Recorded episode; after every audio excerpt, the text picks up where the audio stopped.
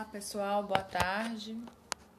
Meu nome é Adriana Murici, sou formada em Administração e Ciências Contábeis. Eu vou falar um pouco do impacto da atividade física para a mente, já que estamos tão acostumados a falar dos benefícios da atividade física para o corpo, principalmente porque estamos em uma sociedade que vive um culto, né? O culto do corpo perfeito, isso de forma bem declarada. Mas esquecemos que a atividade física, ela não se encontra apenas no corpo. Existem vários benefícios para a mente.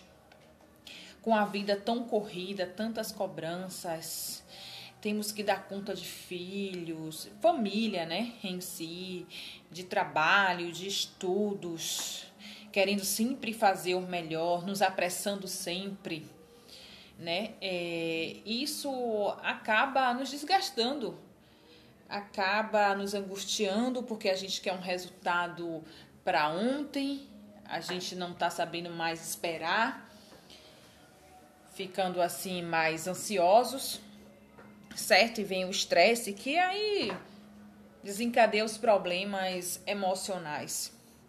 Então, assim, eu tô aqui, né, para dizer a vocês que a saúde é muito importante, tanto a física quanto a mental, e uma depende da outra. E a atividade física ajuda muito nesse processo.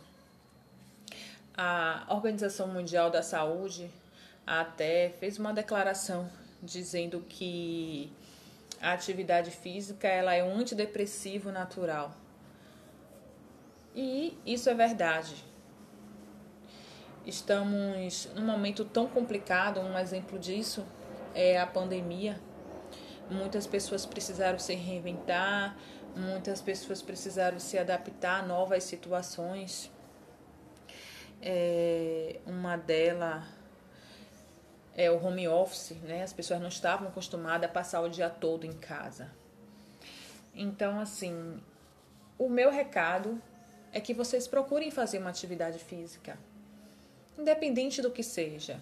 Muitas pessoas falam que não tem condições, mas uma corrida, uma caminhada, você tirar 40 minutos por dia vai lhe fazer muito bem, muito bem mesmo. E parar um pouco para respirar, porque a gente vive tão. Como é que se fala? A gente vive num, uma vida tão corrida, num turbilhão de emoções que a gente não para para poder respirar, não para para poder pensar coisas boas, não para para fazer coisas que vão nos fazer bem, certo? Então leia um bom livro, escute uma música, dance, mesmo que seja em casa, já que não podemos sair. Mas tire um tempo para cuidar de vocês. Isso é muito importante. Não deixe para fazer isso quando você já estiver com depressão, quando você já estiver com transtorno de ansiedade ou outras patologias, porque são várias patologias emocionais. Então, meu recado aqui é esse: aproveitar para dizer que estou muito feliz, certo?